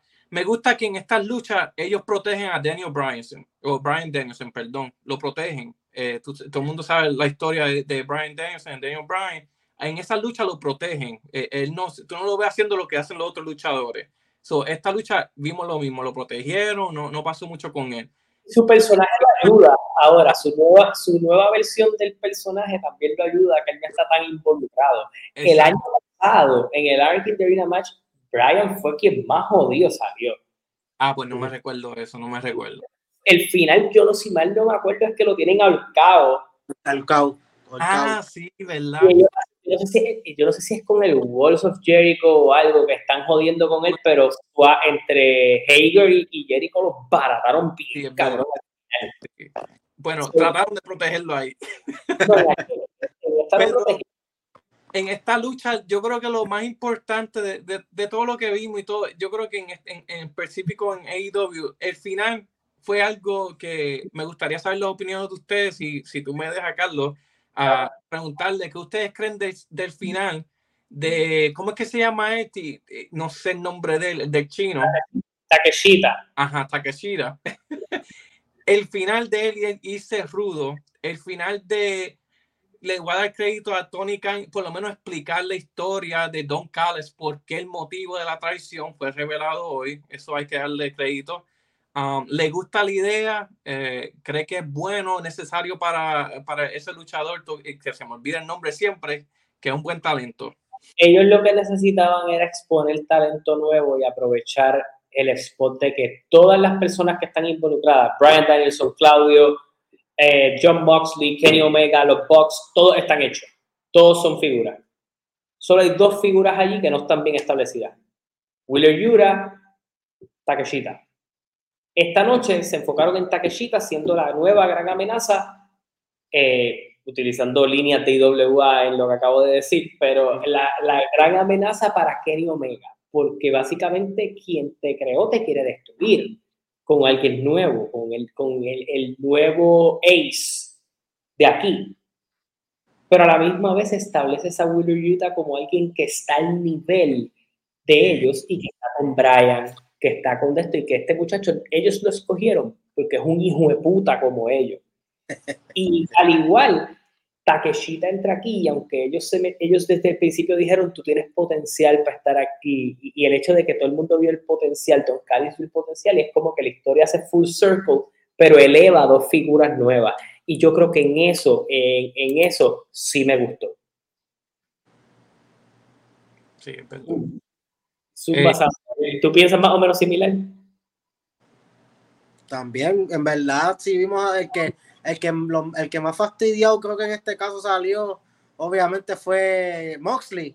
Pero él siempre está sangrando, son que, y obviamente Willer Utah.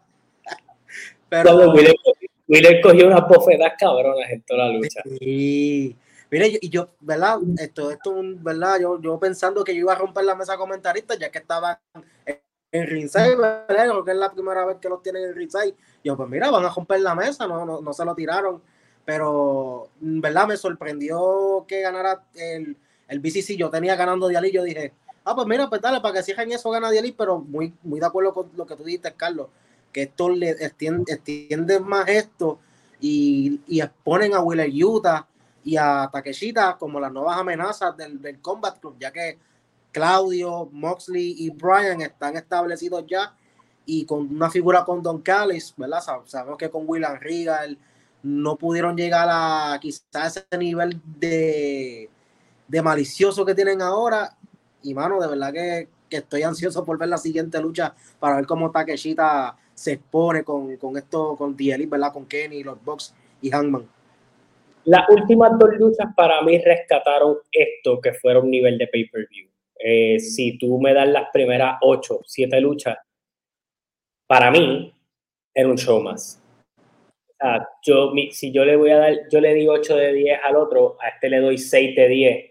Y es básicamente los puntos se los estoy dando mayormente porque para mí la lucha que más me gustó fue la del campeonato mundial. O sea, incluso que el Anarchy Diavina fue, fue, fue violento, todo cool. El Anarchy Diavina, los puntos que yo le doy se los doy más porque para mí el final estuvo bien construido.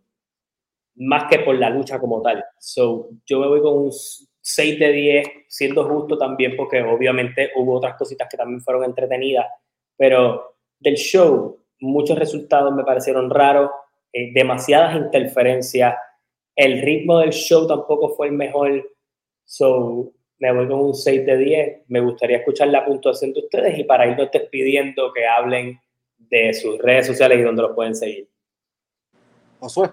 Uh, yo le voy a dar un 5 por quizá le voy un 2 a lo mejor por lo de Jay Cargill, perdón, perdón. yo le doy como un 6 o 5 está bien. Eh, quiero darle un poquito más alto por el final, quiero añadir algo porque yo fui, yo veo los eventos de AEW para ahorrarme los dineros también, los voy al cine lo veo más barato y había gente quejándose diciendo ¿Por qué el, el, el, el japonés ese, ese viró? ¿Cómo es Takashira? Eh, eh, siempre se me olvida el nombre de este luchador. Um, y yo vengo, me metí ahí como un presentado, como hice así en este live. Le dije que ustedes no ven el valor de lo que va a suceder con este luchador, porque todos nosotros estamos de acuerdo que ese chamaco, ese luchador, lucha bien. Ha tenido buenas luchas en AEW, pero ahora va a tener un mouthpiece. Don Carlos es un tremendo en el micrófono y ahora, él siendo rudo, va a vender y podemos decir, este luchador ahora tiene buenas historias. Si Tony Khan los buquea bien, ahora vamos a ver buenas historias con este luchador. So, por ese final le voy a dar un cinco y medio, porque creo que el final está bueno. Y también los comentaristas, yo no sé si ustedes escucharon, no sabemos si él está con el, el BBC, porque en, ningún, momento ellos se alzaron las manos juntos. Él está con Cádiz. Ajá, fue él y Don Callis y Magna. So, es interesante ver lo que va a pasar. A mí me puede seguir en el Gimmick Podcast. Yo no estoy tan activo últimamente, pero les recomiendo que sigan a Carlos Tori, a Samuel de la Potencia Wrestling. pero si quieren seguirme a mí, pues está bien, bienvenido. pues mira, yo me voy con, yo estuve viendo, ¿verdad? Siempre que en los pay-per-views de WWE, eh, AEW, pues lo veo con mis amistades. No, no me gusta verlo solo porque entonces tengo que estar buscando el celular rápido para hablar y me gusta como que tener la conversación con diferentes, ¿verdad? Con mis amistades de esto. Pues en todo el evento estuvimos bien decepcionados porque de la manera que comenzó, el público no ayudó. Yo le dije, mano, este, estábamos hablando y decía, mano, este es el peor paper, peor público que yo he visto de IW sabiendo que esa gente se activa por cualquier cosa y eso es algo que siempre a IW se le, se le conoce por un público. Y, mano, como, como dice Carlos, lo único que salvó fueron las dos últimas luchas. Esto, demasiadas intervenciones, como mencionó Carlos también. Y, ¿verdad, José? Tú que fuiste al cine, que había mucha gente disgustada. Esos eran los comentarios en las redes, que inclusive en Twitter vi a alguien que en el mismo evento de IW estaba viendo NXT. Yo ya, día estaba en esa semana. Cine también ese lugar. Había gente viendo NXT también. Wow. Sí. Y otra cosa, perdona que te interrumpa, esta es la primera vez, yo siempre voy a ese cine y esta es la primera vez que ese cine no estaba lleno completo. Estaba y se notaba demasiado. eso es otra ah. cosa que reflejan en, en los ratings también, pero dale. Y sí, y, y como mencioné al principio de, ¿verdad? De, de, este podcast, sabiendo que NXT tenía el pay-per-view el mismo día, como que, wow, es un riesgo que WWE está tomando, ya que AEW, The War Nothing es el, paper, el primer pay-per-view, o sea, como el, el, decir un ejemplo, el WrestleMania, pues, sabía, y, y, con un, un NXT que resultó ser muy bueno, pues mira, yo con, la, con las dos últimas dos luchas, yo me voy con un 5 de 10 al evento, que fue lo que lo rescató, en mi opinión. Yo estoy por ahí más o menos. Bueno, gente, sigan a los muchachos, el Gimmick Podcast, sigan la Potencia Wrestling. A mí me sigues como Carlos Toro en todas mis redes sociales. Deja tu like, suscríbete al canal, pendiente a mi Patreon que viene contenido nuevo. Y al igual, este contenido también lo puedes conseguir en formato podcast en todas las plataformas, en Apple Podcasts, en Spotify, en todo lo demás. Gracias por el apoyo siempre. Gracias a los muchachos por estar. Hasta la próxima. Se cuidan. Nos vemos. Nos vemos.